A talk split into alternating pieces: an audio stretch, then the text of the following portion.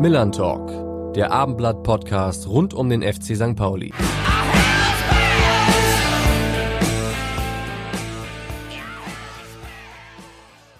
So, moin und herzlich willkommen, liebe Fans, Anhänger, Beobachter und Kritiker des FC St. Pauli zu einer neuen Ausgabe des Abendblatt-Podcasts Millern Talk.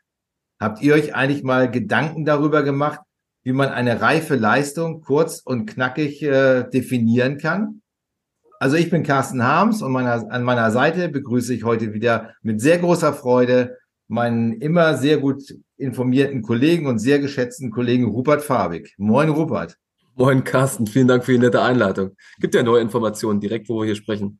Das stimmt, da kommen wir gleich zu. Äh, Stichwort aber reife Leistung. In diesem Fall meine ich ausnahmsweise nicht deine Texte, Rupert, sondern das, was du als Augenzeuge am vergangenen Sonnabend live in Darmstadt vom FC St. Pauli gesehen hast. Vor allem in der zweiten Halbzeit. Siehst du das auch so? Bin ich voll und ganz bei dir. Also, die Texte mag ich jetzt nicht urteilen, aber was die Reifeleistung auf dem Platz betrifft, auf jeden Fall. War eine Mischung aus Be Begeisterung, dass ich beeindruckt war, wie stark das war, und eine kleine Mischung, ein Mühe, Frustration hat sich sogar eingemischt, aus eigentlich Verärgerung darüber, dass die vorherigen beiden Spiele verloren gegangen sind, wo St. Pauli auch durchaus überlegen oder zumindest gleichwertig war. Was nun dazu führt, dass es relativ eng trotz allem wird, das Aufstiegsrennen noch positiv zu bestreiten. Aber wirklich ganz, ganz starke Leistung in Darmstadt. Erste Halbzeit recht ausgeglichen gestaltet, trotzdem die eigene Spielidee durchgezogen, mutig mitgespielt. Zweite Halbzeit drückend überlegen, komplett dominant und Tabellenführer, der hätte aufsteigen können im eigenen Stadion so an die Wand zu spielen, das war wirklich eine mehr als reife Leistung, also eine Bundesliga-reife Leistung. Ja, das hört sich gut an. Ähm, wie das unser heutiger Gast äh, sieht, das werden wir gleich hören. Und wer das ist, das erzählt uns natürlich wie immer unser rasender Reporter Nico Paczynski. Stefan, mein Lieber, da du mich ja nie als Spieler hattest oder als Angestellten, möchte ich fast sagen, ähm, hätte ich folgende Frage. Bei dir sind ja auch viele Trainer, viele Manager, äh, ja, auch, ich sag mal, durchgelaufen. Wer war denn der chaotischste und wer war der, ja, der Liebste, sage ich mal. Äh, hast du da Favoriten? Hast du da vielleicht die eine oder andere lustige Geschichte von den ähm, ja, ganzen Trainern? Ich erinnere mich an Michael Fronzek, Rashid Azusi, Helmut Schulte. Vielleicht kannst du ja die eine oder andere Anekdote mal erzählen. Und mich würde interessieren, mit wem du am besten klargekommen bist und mit wem gar nicht. Also, bis dahin. Ähm, bleib gesund und ich freue mich schon, dass ich in Zingst äh, bald mal Urlaub machen darf. Vielen Dank. Bis dahin. Patsche. Ja, ja moin Stefan. Da hast du ja. ja einige Spuren hinterlassen, wie wir gehört haben. Also auch wir sagen herzlich willkommen. Ja, danke schön, danke schön, seid umarmt. Ja, ein herzliches Willkommen auch meinerseits. Stefan, wir haben ja eben schon kurz über das 3-0 in Darmstadt gesprochen, was wir als reife Leistung bezeichnet haben. Inwiefern hast du es gesehen? Hast du es überhaupt verfolgt? Ja, natürlich habe ich es verfolgt. Ich war eigentlich bereit, am Samstagabend vom Fernseher den Aufstieg abzuhaken. Hat mein Sohn, der hingereist ist nach Darmstadt, auch einen schönen Ausflug gewünscht. Gut, der hat den Abend seines Lebens gehabt. Ich war sehr überrascht, bin sehr zufrieden mit dem Ergebnis und das, was sie dort äh, abgeliefert haben. Aber auch, wie gesagt, äh, wie du vielleicht auch in der Einladung schon gesagt hast, es kommt wahrscheinlich zu spät. Ähm, es wird nochmal spannend, es könnte nochmal spannend werden. Für Darmstadt tut es mir leid. Ich mache den Trainer Thorsten Lieberknecht sehr, ne, äh, sehr gerne. Wir kennen uns seit vielen, vielen Jahren. Also die haben da super Leistung. Die werden äh, dieses Wochenende dann auch in Ruhe aufsteigen. Also das äh, ist auch mehr als verdient. Äh, ja, ob wir eingreifen können, weil wir das schon wegnehmen darf oder kann, wird sich jetzt diesen Samstag zeigen. Es darf alles geben, nur kein Unentschieden. Ich drücke im Stadion äh, die Daumen und feuer an bis zuletzt schauen wir mal, ob wir Düsseldorf schlagen können. Und dann werden wir sehen, ob einer von uns beiden, sprich Düsseldorf oder der FC St. Pauli, nochmal die Chance hat, äh, am dritten Platz zu schnuppern. Wie äh, empfindest du diese ganze Zweitligasaison? Äh, wie, wie, interessant ist sie für dich? Und äh, ja, wie bewertest du den, den Saisonverlauf für den FC St. Pauli? Ja, ihr wisst ja immer, dass ich ziemlich klar und auch deutlich spreche. Ähm, ich hatte sie nach dem ersten halben Jahr total abgehakt, war Weihnachten bereit, in die dritte Liga zu gehen, habe gesagt, was ist das alles für ein Scheiß? Was mir an dieser Stelle extrem weh tat, ist mein ja, Wegbegleiter Timo Schulz, dass er das Ruder da nicht rumreißen konnte und dass ähm, das so gegen ihn und gegen die Mannschaften lief. Ähm, das war wirklich sehr schade. Ich schätze Timo sehr und ich äh, glaube und weiß auch, dass er demnächst bald wieder auftauchen wird und auch seine sportlichen Erfolge als Trainer feiern wird. Ja, für mich, äh, wie gesagt, gruselig äh, Hinserie, was dort äh, abgeliefert worden ist. Es war viel zu, viel zu wenig und sehr, sehr enttäuschend. Total überraschend ist es wirklich, was denn in der, in der Rückserie passiert. Also das ist ja bei St. Pauli leider immer mal wieder, dass es wie Jekyll und Hype ist, von äh, ganz großartig bis äh, wir können abschließen und steigen in die dritte Liga ab. Ja, wir haben auch viel Spielglück gehabt in der Rückserie, muss man nicht, äh, darf man nicht äh, ähm, unter den Teppich kehren. Also da lief auch einiges wirklich lange Zeit für uns. Können wir sehr dankbar sein. Ob wir das auch mit Möglichkeiten haben, den dritten Platz zu erreichen, werden wir jetzt dieses und spätestens nächstes Wochenende sehen. Ähm, ja, es waren zwei Gesichter dieses Jahr. Ich hätte gerne mal die Mannschaft gefragt, woran das liegt. Und das kann nicht nur an den einen oder anderen Trainer liegen. Aber der eine oder andere Trainer, der taucht ja wahrscheinlich, du hast eben kurz gesagt, dass er wahrscheinlich bald wieder auftaucht. Ich kann mir sogar vorstellen, wenn der Podcast online geht, wir nehmen es jetzt hier Mittwoch 14 Uhr auf, der Freitag veröffentlicht wird, könnte das Thema auch schon unter Dach und Fach sein in Richtung FC Basel.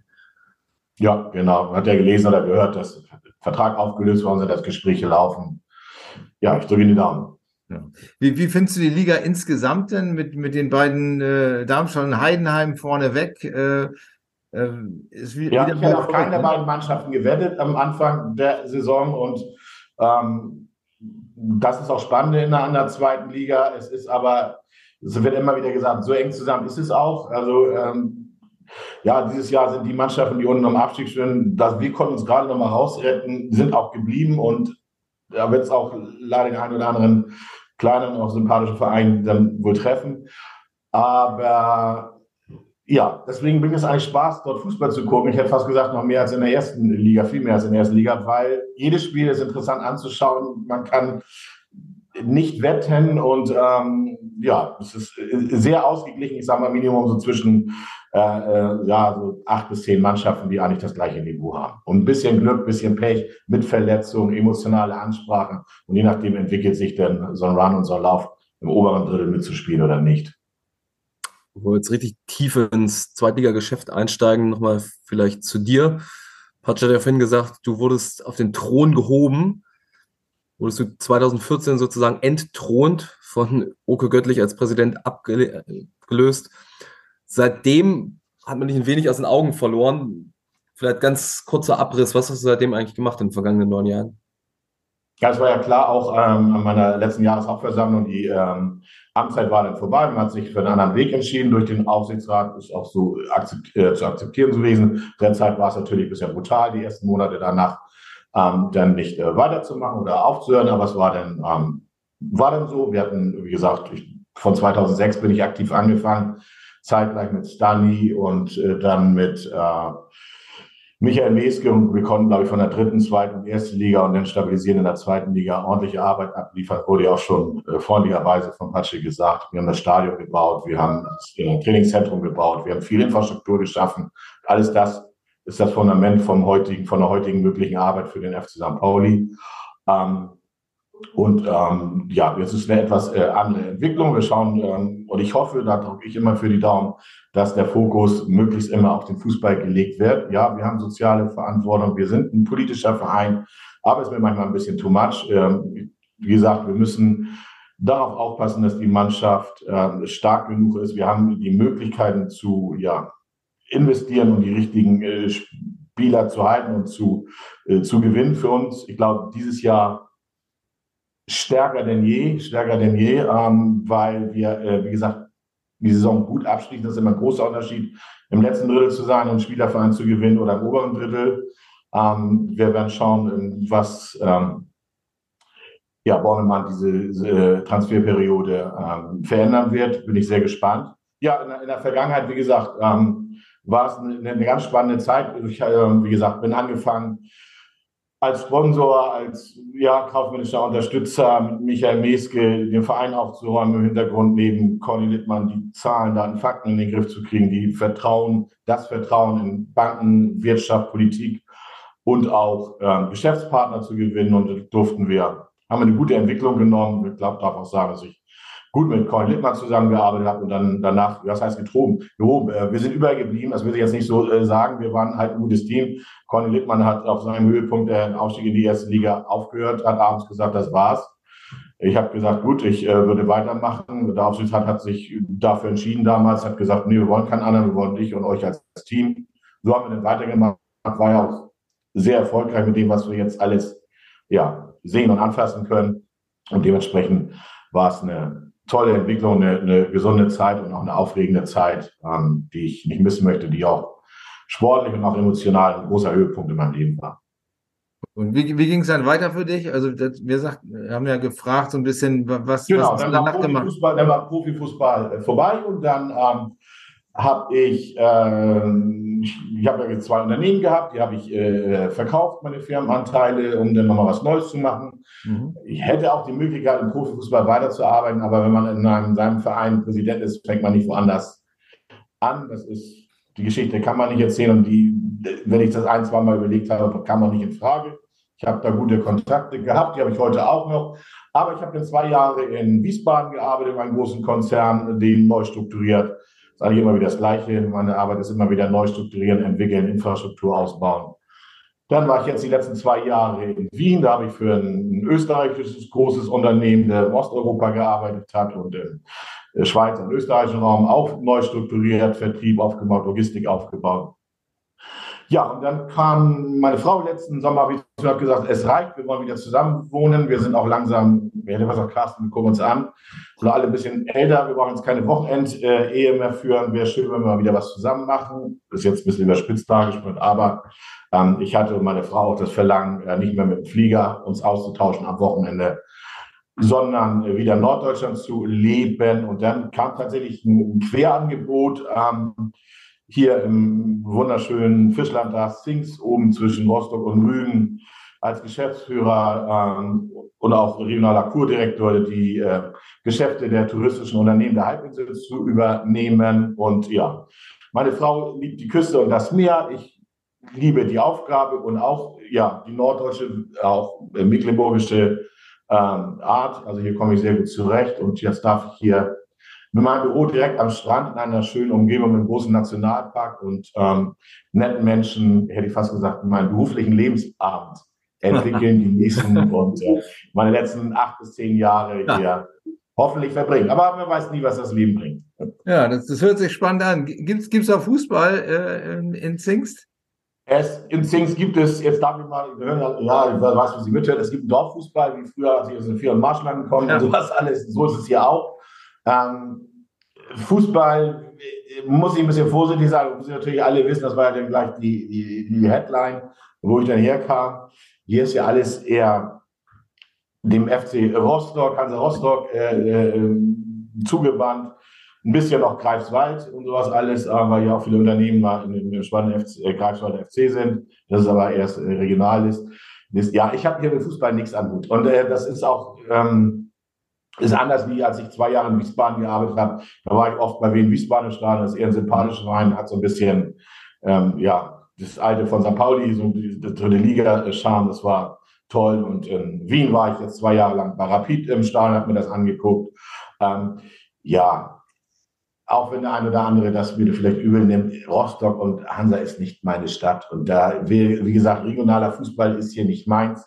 Dafür bin ich nur zweieinhalb Stunden entfernt, wie jetzt diesen Sonnabend. Da setze ich mich ins Auto und fahre ins Stadion. Ich habe meine Dauerkarte und gucke mir die Spiele weiter an.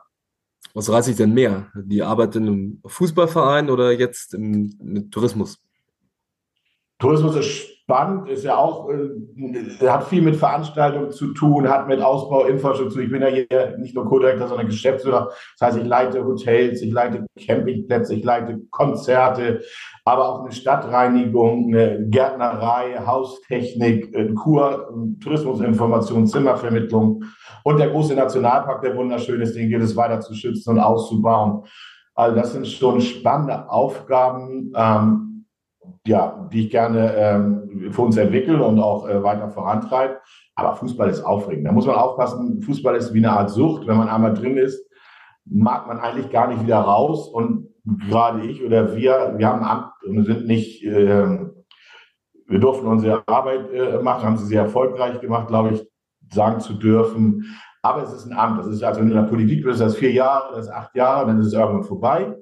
Ähm, wir sind nicht geschafft worden, wir sind gefeiert worden für das, was wir äh, entwickelt haben. Das macht mich mein Leben lang stolz. Fußball, aber ganz ehrlich, fehlt mir schon. Also ich bin eigentlich froh, dass keiner auf mich zukommt und sagt, oh, bauen wir mal ein neues Stadion oder äh, mach mal, bauen wir hier internationales Marketing auf. Da bin ich ganz froh, dass ich da nicht überlegen muss und zu meiner Frau gehen muss und sage, oh, ich gehe dann doch ähm, nochmal wieder in Fußball zurück. Ja. Sieht im Augenblick nicht danach aus.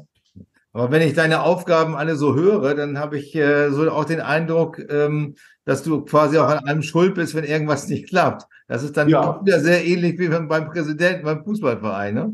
Genau, genau. Das zieht sich, habe ich auch eben schon angedeutet, durch mein, durch mein Leben. Ich hätte fast gesagt, ich habe auch die Körper und mittlerweile auch die Nerven dafür, das auszuhalten. Ja, aber ich, das wisst ihr, weißt du von früher auch, ich entwickle gerne was. Nur kommen, wenn die Sonne scheint, denn das Verwalten, das ist nicht so meins. Ich fange eigentlich immer am liebsten an, wenn es was zu tun gibt oder es am Boden liegt oder es ein, zwei Schritte nach vorne geben muss, Ärmel krempeln und versuchen muss, die bestmögliche Lösung mit guten Leuten zu erarbeiten. Das ist so meins. Und das ist hier äh, Fischler Dancings auch der Fall. Mecklenburg-Vorpommern hat 90er, 2000er Jahre lag, war lange vor im Tourismus, hat, wurde viel investiert, viel schön gemacht. Jetzt ist hier alles 30 Jahre alt. Jetzt gilt es auch hier wieder zu hinterfragen, was entwickeln wir, was machen wir neu, welchen Weg suchen wir, welche touristischen Weg suchen, was machen wir im Nationalpark.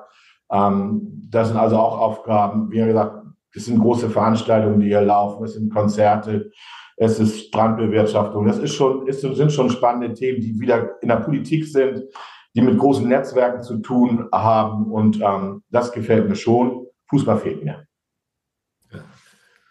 Wenn der Fußball schon fehlt, dann wollen wir wenigstens über Fußball reden. Nicht mhm. nur über, über dich persönlich, deine Arbeit, sondern jetzt ins Eingemachte gehen. FC St. Pauli zum aktuellen Team, wir haben es vorhin kurz schon mal angerissen, zurückzugehen. Platz drei, du hältst es für eher unwahrscheinlich, dass der noch drin ist. Ähm, der HSV. Also würde ich jetzt würde ich sagen, ohne auf das, was jetzt die nächsten zwei Wochenenden passiert, zu sagen, nein, wir sind raus und lassen versuchen, Platz vier zu fünf, äh, fünf zu verteidigen.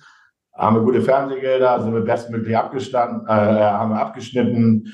Sportvorstand soll jetzt sehen, dass er das, was er austauschen muss, austauscht und dann nochmal punktuell verstärkt. Und dann haben wir hoffentlich wieder die Chance, das wird auch übrigens das Spannende, bevor ich gleich zur Frage zurückkomme, ob Fabian Hürzler nächstes Jahr den ganzen Start, wenn es mal bei Null losgeht, genauso hinzukommen. Da wird man sehen, wie stark die Mannschaft und das äh, Trainerteam ist. Äh, zurück.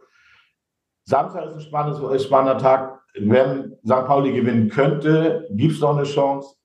Gewinnt Düsseldorf, liegen die noch am Platz drei, weil ich wiederum glaube, dass HSV dieses Wochenende noch gewinnen wird aber nächstes Wochenende hat mir mein Freund Rashid Azusi versprochen, dass er die Punkte aus dem anderen Stadion entführen will. Wir werden sehen, ich drücke in die Daumen, das, das wird spannend. Also nächstes, dieses und nächstes Wochenende äh, wird sich wirklich zeigen, äh, ist der HSV durch mit seinem dritten Platz oder kommen wir oder Düsseldorf noch ran.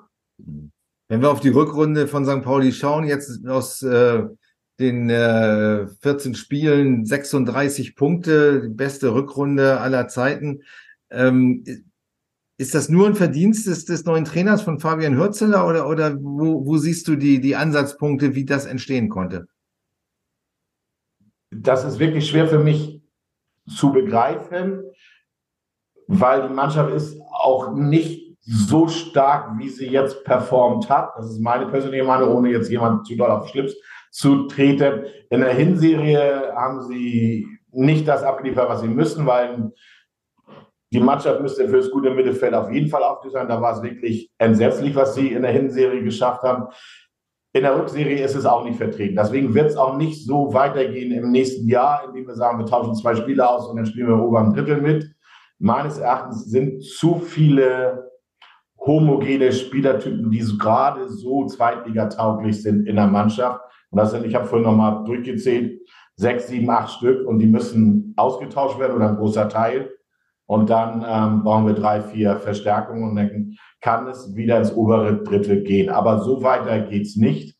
Wir haben sehr, sehr viel Spielglück gehabt. Auch äh, äh unser Stürmer Dastadt, der dann das eine oder andere Mal getroffen hat, ist nicht so stabil, wie es aussieht. Und dahinter ist halt durch Verletzung, aber auch, ich sag, wie sagt man in unserer Sprache, kaum bis keine Performance nichts. Also mit einem einigermaßen Sturm, ich rede und träume jetzt nicht von Burgstaller, aber mit irgendeinem, der sicher 13 bis 15 Tore geschossen hätte, wären wir ganz sicher hochgekommen. Oder wie auch nicht so eine gruselige Hinserie entstanden. Also wir haben eine einigermaßen stabile Abwehr, da ist ein bisschen was. Mittelfeld über Außen passt jetzt auch. Wir brauchen eine Stabilität im Mittelfeld. Und meines Erachtens ist Sturm nicht vorhanden. Und deswegen haben wir auch ganz oben nichts zu suchen. Das natürlich noch mal ein paar Namen nennen. Du hast eben sieben, acht Personen angesprochen. Mhm. Aber ich finde, das kann das, ich will immer beleidigt immer diese Spieler. Aber guckt einfach, sagt das, was die letzten Wochen auf dem Platz war, das ist so die Elf, die vernünftig ist, die unter der erste äh, der Hälfte, ich sag mal, unter die, so zwischen Platz äh, vier und Platz zehn gehört. Aber wir haben keine Ersatzspieler, die sich präsentieren. Und da muss man sehen, ein Otto, ein Eggestein, das hat alles viel Geld gekostet, ein, ein, Metcalfe, äh, Fusila, das ist äh, Bukhaifa, das ist das ist alles nichts. Entschuldigung, dass ich das so sage. Das sind ja die Jungs, aber die haben nicht den nächsten Step gemacht, um unserem Verein diese Saison wirklich helfen zu können. Da laufen sechs, sieben, acht Leute rum und das ist immer ein Zeichen, wenn ein ambitionierter Nachwuchsspieler, den wir jetzt mit Elias Saad haben, wenn der spielt und sich durchsetzt, weil der einfach die Chance seines Lebens sieht und läuft und macht und tut und das positiv auffällt. Und wir haben viel Geld aufgegeben für drei, vier, fünf Spieler, die das eigentlich schon mit 80 Prozent ihrer Leistung bringen müssten. Und das ist nicht. Und deswegen fehlt uns auch der letzte Rest für ganz oben. Masse ist nicht klasse. Ich habe zwei Ansatzpunkte. Unser Nachwuchsleistungszentrum muss mehr bringen. Ich hoffe, dass da mehr als nur ein Spieler sich mal zeigen kann. Aber es muss ein Mix aus unserem Nachwuchsleistungszentrum, wo viel Geld investiert wird durch AFM und durch uns alle oder durch unseren Verein und durch dann ja Investitionen in ähm, vernünftige Spieler. Also nur Spieler, die vielleicht noch was werden könnten. Dafür haben wir leider diese Saison zu viel. Ich hätte statt vier Halbgute zwei Gute geholt. Und das ist Arbeit. Da muss man gucken. Da muss man gucken in der obersten dritten Liga. Da muss man gucken in der zweiten Liga, was steigt ab. Oder im größeren Kader der unteren Bundesliga. Und vielleicht auch im benachbarten Ausland. Das ist Arbeit. Das ist auch das große Geschick der sportlichen Leitung. Ein paar Sachen haben sie ganz gut hingeguckt, aber wenn wir unsere, wir haben viele Platzhalter, ähm, die dieses Jahr nicht ins Spielgeschehen so eingegriffen haben, wie sie hätten müssen. Mhm. Wie, wie nimmst du äh, Fabian Hürzeler wahr? Ich meine, es schien ja ein großes Risiko zu sein, einen 29-Jährigen damals zum Cheftrainer zu machen. Ähm, wie hast du das empfunden? Wie überrascht warst du von der Entscheidung? Äh, überrascht war ich schon sehr, weil man, wie gesagt, mit dem Rücken zur Wand, schon fast am Abgrund stande, also mutig. Das muss aber die sportliche äh, Leitung äh, wissen und gesehen haben, dass er Potenzial hatte. Das ist dann schade, dass das gesamte Team um Timo Schulz mit ihm nicht abrufen konnte. Jetzt will man nicht denken, dass er ein Außenstehender war und die anderen haben es für sich nicht hinbekommen. Er hat seine Arbeit, wird immer an Ergebnissen gemessen.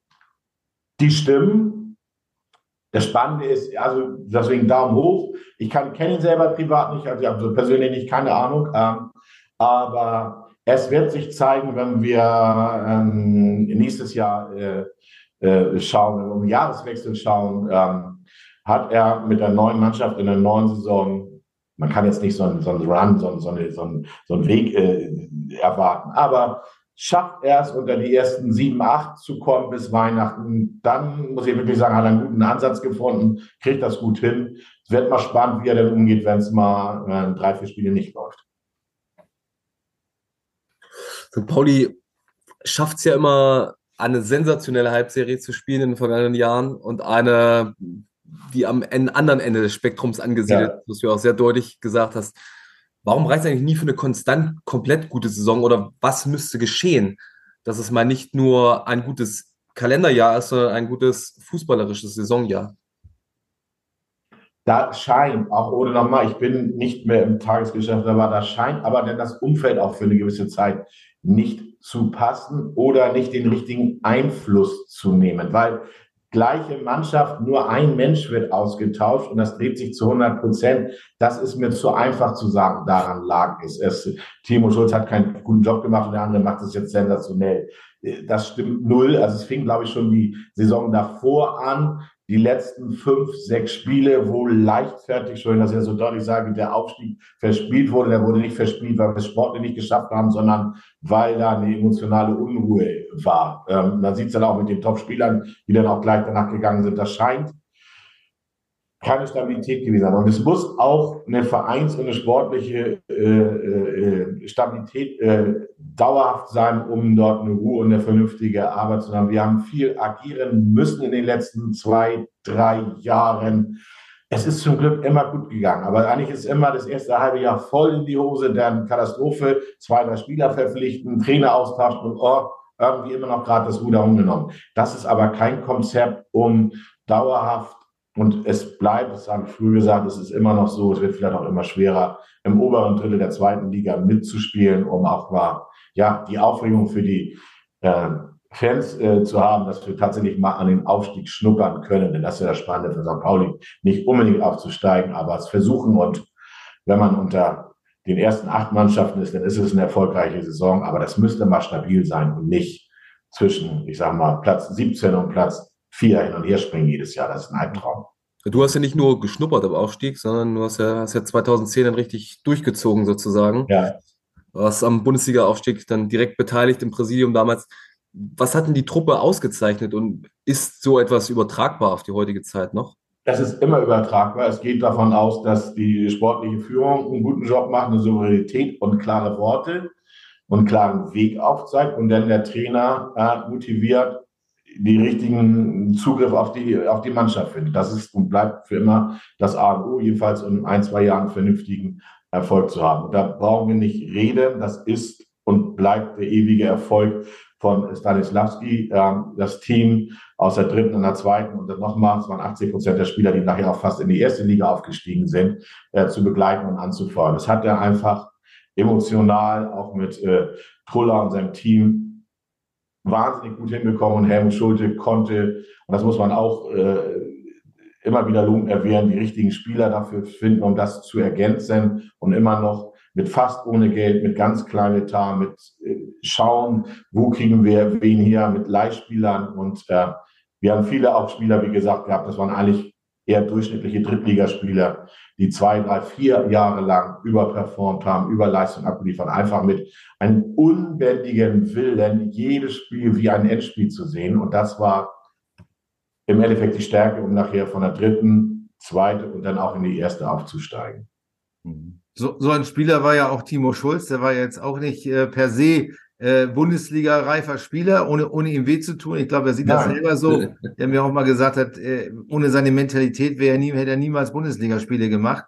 Ähm, seine Ära ist jetzt nach fast 18 Jahren tatsächlich vorbei bei St. Pauli. Wie gesagt, er hat gerade seinen Vertrag aufgelöst und wurde demnächst einen neuen Arbeitgeber. Ähm, wie hast du seine Beurlaubung im Dezember wahrgenommen? Ähm, drei, vier Wochen nach dem letzten Hinrundenspiel und äh, hättest du ihm zugetraut, mit den Verstärkungen, die man dann geholt hat, äh, auch die Wende zu schaffen? Das hätte ich ihm auf jeden Fall zugetraut, möchte jetzt aber nicht im Nachhinein sagen, was ich vielleicht in der Woche gesagt habe, oh, das ist ein Fehler. Also ich hätte schon erwartet, gedacht und es selber auch entschieden, weiter mit ihm zusammenzuarbeiten und lieber an dem Umfeld äh, zu hinterfragen, äh, ist das, das Staff des Trainings Trainings, äh, Trainer das Richtige, wir haben den richtigen Zugriff und ähm, äh, passt es mit der, mit der Mannschaft und der, mit, der, mit, der, mit der Stimmung und der Motivation in der, in der Mannschaft. Wie gesagt, von außen wurde wirklich nur ein Mensch ausgetauscht und das ist schon ein bisschen erschreckend. Ich will nicht nur überraschend sagen, dass das denn tatsächlich so in die andere Richtung läuft, weil ich nicht glaube, dass äh, Timo Schulz eine fehlende Bindung zur Mannschaft gehabt gehabt haben. Aber ähm, sie haben es hinbekommen. Ich weiß nicht, was da äh, für Worte gefunden werden. Und ähm, ja, für mich ähm, ganz brutale Zeit und ich habe jedes Wochenende immer auf Punkte gehofft. Für Timos wurde immer schlimmer. Ich kann es aber auch verstehen, dass die Entscheidung denn leider so getroffen worden ist. Ob sie gut intern kommuniziert worden ist und auch danach habe ich von außen nicht so wahrgenommen. Aber das ist auch immer, wenn eine Vereinslegende nach langer, langer Zeit sich entschieden wird, nicht mehr mit dem zusammenarbeiten, für alle Seiten schwierig, das vernünftig zu lösen. Hm. Eine ganz spezielle Frage hat jetzt unser Patsche nochmal an dich. Da du mich ja nie als Spieler hattest oder als Angestellten, möchte ich fast sagen, ähm, hätte ich folgende Frage. Bei dir sind ja auch viele Trainer, viele Manager, äh, ja, auch, ich sag mal, durchgelaufen. Wer war denn der chaotischste und wer war der, ja, der Liebste, sage ich mal. Äh, hast du da Favoriten? Hast du da vielleicht die eine oder andere lustige Geschichte von den ähm, ja, ganzen Trainern? Ich erinnere mich an Michael Fronzek, Rashid Azusi, Helmut Schulte. Vielleicht kannst du dir die eine oder andere Anekdote mal erzählen. Und mich würde interessieren, mit wem du am besten klargekommen bist und mit wem gar nicht. Also, bis dahin. Ähm, bleib gesund und ich freue mich schon, dass ich in Zingst äh, bald mal Urlaub machen darf. Vielen Dank. Bis dahin. Atsche. Ja, schön. Offene Frage, offene Antwort. Hurra. Das ähm, ähm, kann wieder so ein bisschen das Fass zum Überlauf bringen.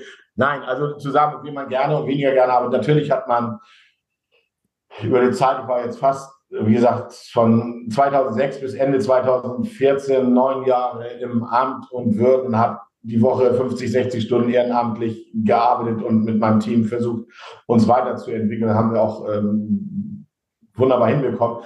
Ähm, es ist echt schwer. Nachher ist es immer einfach zu sagen, hätte ich den nicht verpflichtet, hätte ich mit dem länger zusammengearbeitet. Lass mich mal so sagen, ich habe, und das ist natürlich auch, weil ich auch heute noch mit ihm befreundet bin, sehr, sehr gerne mit Rashid Azusi zusammengearbeitet. Brauchen wir, äh, Jens Dube, Rashid und ich, wir haben es super gut verstanden und auch, obwohl es beruflich war, also ich kann nur sagen, wenn wir noch zwei, drei Jahre geblieben wären, was ja unser Angebot war, um dann ein neues Präsidium einzuarbeiten, ähm, wäre ich noch länger den Weg mit, äh, mit, Rashid ähm, gegangen. Also ich muss schon sagen, mit ihm habe ich sehr gerne zusammengearbeitet, auch wenn wir schwierige Zeiten, auch schwierige Ergebnisphasen mit ihm ähm, hatten. Aber es ist ein ganz wunderbarer Mensch und äh, sportlich und wie auch persönlich ähm, kann man gut mit ihm zusammenarbeiten. Dann merkt man auch, ähm, welchen jetzt in seiner Heimat in Franken, in Fürth, ähm, Weg er dort geht. Also er ist ein wunderbarer Mensch mit großer Leidenschaft im Fußball dabei. Also mit Rashid habe ich gerne zusammengearbeitet, aber auch nicht viel weniger, das wird manchmal ähm, vielleicht anders gesehen, mit Helmut Schulte. Also Helmut Schulte da, wir haben wunderbar miteinander und sehr hart diskutieren können und er war auch wahrscheinlich das eine oder andere Mal überrascht, was ich ihm in den Kopf geschmissen habe und äh, warum ich das so oder so sehe.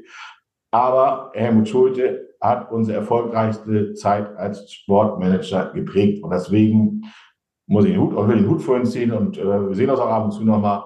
Ähm, großartige Arbeit, nicht minder gern, komplett anderer Mensch äh, als äh, Rashid, aber auch sehr, sehr gerne mit ihm zusammengearbeitet. Das sind so meine beiden ja, Sportdirektoren, ähm, die äh, meine und unsere Zeit geprägt haben und die auch eine erfolgreiche, wie aber auch eine menschliche, wunderbare Zusammenarbeit geprägt haben. Trainer ist immer schwierig, danach ist man immer schlauer, man geht immer mit großartigen Ideen, es geht eigentlich schon los. Das erste ist, Stani hört auf und Nachfolger suchen. Das kann nur in die Hose gehen. Das ist immer so. Man darf es in der Zeit nicht gehen. Wenn irgendeiner so lange da ist, ist so, als wenn du sagst, jetzt Freiburg, der Finger, äh, der, der, der Streich hat keinen Bock mehr, geht in, geht in Ruhestand. Ähm, das geht für die Nächsten in die Hosen, kann ich nur sagen. Es ist bitter, aber ähm, wir waren dann auch damals, haben gesagt, Mensch, äh, junge, kreative Trainer waren vielleicht schon ein bisschen gedanklich unserer Zeit voraus und haben uns damit auch keinen äh, Gefallen getan mit den Schubert und Frabitz dieser Welt, die wir dann ähm, äh, geholt haben. Im Nachhinein hätte ich da lieber auf Helmut Schulte gehört und Büstens von Schalke verpflichtet. Das wollten wir damals nicht. Wir waren so kreativ und haben gesagt, nee, das muss ein junger, innovativer Überflieger sein. Also Trainer hatte ich einige, mit denen ich menschlich gut kam, weniger menschlich gut kam. Es ist kein Geheimnis, dass ich äh, mit Michael Fronzig nicht so gut zurechtkam. Der hat sich intern nicht so verhalten, wie man das tut. Und deswegen war die Zusammenarbeit noch nicht so lange und ist dann auch irgendwann ähm, gewollt beendet worden. So über Rashid Susi gesagt hast, glaube ich, die einhellige, das einhellige Echo, was man egal von überall her hört, so wie du ihn menschlich gesagt hast. Ich glaube, noch nie ein schlechtes Wort über ihn erfahren bislang. Meinung ist ja auch ziemlich einhellig. dass sich der FC St. Pauli in vielen Bereichen eigentlich längst auf Bundesliga-Niveau bewegt. Nehmen wir die Zuschauer, nehmen wir die Vermarktung, das Merchandising, gibt ja immer diesen Witz, der ein bisschen schief ist mit dem Modelabel, mit angeschlossenem Fußballverein. Ja. Warum hinkt der Sport immer noch hinterher? Weil das Potenzial wirtschaftlich ist so groß, dass es doch eigentlich im sportlichen Bereich nochmal einen Tick höher gehen müsste oder schon hätte gehen können. Ähm, ja, das ist aber nicht die Ausrichtung des FC St. Pauli der letzten Jahre. Dann, ähm, ich habe das versucht eingangs zu erklären. Der FC St. Pauli nimmt sehr viel soziale Verantwortung wahr, positioniert sich politisch sehr klar und setzt sich auch in verschiedenen Bereichen sehr stark ein. Das kostet Kraft, das kostet Geld und das kostet unwahrscheinlich viele Mitarbeiter. Ich möchte mal deutlich sagen, dass das Personaltableau des FC St. Pauli auch nicht viel zu groß ist. Für Aufgaben, sich auf den Profifußball zu fokussieren, aber geht zu viel Geld verloren. Wir haben ein Präsidium, wir haben ein Co-Präsidium, wir haben eine Geschäftsführung, wir haben einen Aufsichtsrat. Alles viel zu homogen, alles eine Suppe, alle aus einer Richtung und wollen sich gegenseitig nicht wehtun. Deswegen passiert sportlich relativ wenig. Sie kriegen es nach außen gut verkauft, einigermaßen gut verkauft aber es wird nicht die wirtschaftliche Stärke, die dieses Stadion, die diese Unabhängigkeit, die dieser Merchandise-Umsatz und diese Strahlkraft nimmt, wird nicht rein in fußballerischen möglichen Erfolg investiert. Und deswegen bleibt es Mittelmaß. Deswegen gibt es mal ein paar Ausreißer nach oben, aber leider auch, das ist die große Gefahr nach unten. Und äh, wenn da wirklich sich darum gekümmert werden, muss geklärt werden, wie ist eine Finanzierung klar, muss vielleicht auch mal den Weg, ich mag es mir heute nicht, äh, ich kann immer nur sagen, Eisern Union. Die waren bei uns, die waren bei mir, die haben gesagt, wie macht ihr das? Wir möchten so werden wie er, wir wollen unsere Fans so begeistern, wir wollen ein Stadion bauen die waren, haben uns lange beobachtet, haben, haben wir uns oft ausgetauscht, haben eine Entwicklung genommen, aber die haben halt dann für sich entschieden, sich für fünf Jahre mal einen Investor zu holen, Geld zu leihen und das in den sportlichen möglichen Erfolg mit in Klammern, in drei Jahren steigen wir auf, zu setzen. Ob das der richtige Weg ist, das muss man diskutieren. Aber die haben alles auf eine Karte gesetzt. Im Augenblick wollen wir gar nicht darüber reden, dass sie sogar oben in der Bundesliga mitspielen. Das ist total überraschend. Schauen wir mal in den nächsten drei Jahren, ob sie sich im ordentlichen Mittelfeld der Bundesliga etablieren, was ich glaube. Aber die haben den Fokus trotz ihrer Fans und auf ihrer Verantwortung für ihr Umfeld stark auf den Erfolg im Fußball gelegt. Das wird beim FC St. Pauli nicht gemacht und solange äh, bleibt es so eine Fahrstuhlmannschaft der zweiten Liga. Das muss nicht auf immer so sein, aber im Augenblick scheint es so gewollt zu sein, weil der Fokus auf Profifußball, es nützt uns auch nichts, wenn wir jetzt in zwei Wochen sagen, super, wir spielen um dritten Platz Aufstieg. Womit und mit wem? Also das ist ja keine Mannschaft. Klar, dass ein Aufsteiger wie der FC St. Pauli natürlich immer nur um die letzten fünf spielen würde. Das ist ja eine Meisterschaft für sich in der ersten Liga. Die letzten fünf Plätze, sechs, da gibt es einen Ausreißer von oben, dann gibt es die fünf Mannschaften, die man vorher weiß. Die spielen um den Abstieg. Das ist eine Meisterschaft für sich. Das ist ausspannend, vielleicht manchmal sogar spannender als der Rest. Aber das Umfeld und das Paket Profifußball passt noch nicht. Da sind noch nicht die 20 Anfangspieler, die den nächsten Step machen, die wir immer hatten, wo drei, vier Spieler auf jeden Fall sich auch in der ersten Bundesliga durchsetzen würden. Das ist nicht da. Deswegen glaube ich auch nicht, dass wir aufsteigen werden oder ähm, uns da richtig ähm, reinspringen können. Da muss zwei, vielleicht sogar drei Jahre noch ein bisschen mehr investiert werden in starke Spieler, die eine Entwicklung mitbringen und noch einen nächsten Schritt gehen können und ja, ein paar Platzhirsche, die die Mannschaft äh, führen. Das äh, sehe ich im Augenblick noch nicht so. Hätte St. Pauli denn grundsätzlich äh, das Potenzial, um sich auch in der Bundesliga mal zu etablieren, so wie es Augsburg geschafft hat, wie es Mainz geschafft hat? Union hast du gerade angesprochen, äh, vielleicht auch Freiburg, die ja auch vor einigen Jahren mal wieder in der zweiten Liga waren. Das wird ja immer oft als Beispiel genannt, welchen ja. Weg man gehen könnte. Das sind aber genau die Mannschaften, die, wenn ich jetzt von, was ist das, 15 Jahre, 17 Jahre, die ich das jetzt, ja, 17, 17 Jahre, 17, 18 Jahre, die ich das jetzt begleite im, im, im Profifußball, ähm, die, die eine Entwicklung genommen haben und das auch stabilen konnten, das muss stabilisieren konnten, das muss man auch äh, bewundernswert sagen. Aber ich sag mal, was eine graue Maus wie Mainz oder Augsburg, dass die das schaffen, so abzuliefern und das Umfeld ist keinesfalls größer, ich sage eher noch kleiner als Wann. Äh, FC St. Pauli. Also wir haben ein Stadtstadion mit 30.000 Zuschauern, wir haben eine bekannte Marke und äh, Merchandise und Zugriff auf Sponsoren und wir brauchen darüber nicht reden, dass die Welt nachhaltiger werden muss, dass wir über Energie reden müssen. Das ist alles das, was der FC St. Pauli predigt und auch bieten kann. Deswegen ist es eigentlich der Verein der Zukunft, der eigentlich mit den richtigen, ich sage dann auch Geldgebern, Sponsoren, Unterstützung, finanziell, Finanzmodellen sich entwickeln muss. Und ja, Fokus drauf, klar, Plan. Es ist nicht alles im Profifußball zu planen, aber ich sage immer noch, mit Geld und den richtigen Leuten kann man drei bis vier, fünf Plätze genau planen. Man kann planen, ob man in der ersten Liga sich hält und man kann planen, ob man in der zweiten Liga oberen Drittel mitspielt. Das ist aber finanziell und sportlich mit den richtigen Entscheidungen zu treffen und hat immer zwei, drei Jahre Arbeit, äh, bringt das mit sich. Aber St. Pauli ist ein Verein, der die Strahlkraft, die Kraft und das Rückgrat und auch ähm, die Infrastruktur hätte, dauerhaft in der ersten Liga zu spielen. Punkt. Dementsprechend jetzt mal zur Auflockerung eine geschlossene Frage, weil ich schon deiner Vorrede entnehmen kann, die Professionalisierung des Präsidiums von ehrenamtlich aus deiner Zeit damals zu hauptamtlich jetzt hältst du für sinnvoll und richtig? Ist grundsätzlich äh, richtig, weil man muss äh, die Leute ja auch finden, die die Zeit haben, die das Know haben, aber auch das Zeit haben. Deswegen ist es richtig, dass ähm, sich da, wir haben es damals auch schon äh, angeboten. Äh, ja, wir haben es aber ähm, nicht machen müssen und auch nicht machen wollen, weil wir halt durch unsere Selbstständigkeit des ganzen Präsidiums in der Lage waren, viele Stunden uns auf die Arbeit des FC St. Pauli einzulassen. Das ist aber nicht normal. Und das darf auch nicht nur Unternehmer sein, die irgendeinen Verein leiten, sondern es müssen ja Vereinsfußball und äh, Enthusiasten des FC St. Pauli sein. Und deswegen ist es gut, dass es bezahlt wird. Es darf nur nicht zu groß sein. Meines Erachtens ist ein siebenköpfiger Aufsichtsrat, ein Co-Präsidium, eine Handvoll Geschäftsführer, das ist zu viel Volk, zu viel Unruhe. Die wollen sich gegenseitig nicht wehtun. Das ist immer schon ein Problem, dass das zu äh, heterogen ist. Also ein bisschen kleiner, ein bisschen stärker, ein bisschen fokussierter, aber auch in der Breite ähm, hat, glaube ich, der FC St. Pauli sehr, sehr viel Mitarbeiter und Personal für jeglichen Bereich. Ob das Not tut, wenn man den Fokus erfolgreicher Fußball ähm, sieht, wage ich mal zu bezweifeln. Wie gesagt, wir müssen unser Nachwuchsleistungszentrum bauen, wir müssen das entwickeln. Ähm, da muss mehr kommen, da ist so viel Geld, da ist so viel Möglichkeit werden und da kenne ich immer noch einige.